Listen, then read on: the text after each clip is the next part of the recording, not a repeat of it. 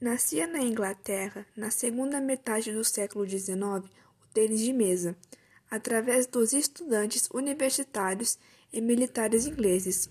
Era jogado de maneira improvisada e servia como passatempo. O esporte tinha ganhado o nome de ping-pong depois de um ponto de vista pelo maratonista inglês James Gibb.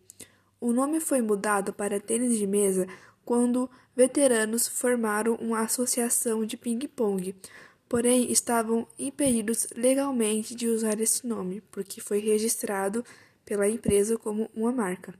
Algumas regras do tênis de mesa. A mesa tem 2,74 metros de comprimento, 1,525 milímetros de largura e 76 centímetros de altura. A rede estende-se por 15,25 centímetros e tem 15,25 de altura. A bola deve pesar 2,7 gramas e ter 40 milímetros de diâmetro. O saque deve ser dado atrás da linha de fundo e não é permitido jogar com o lado da madeira.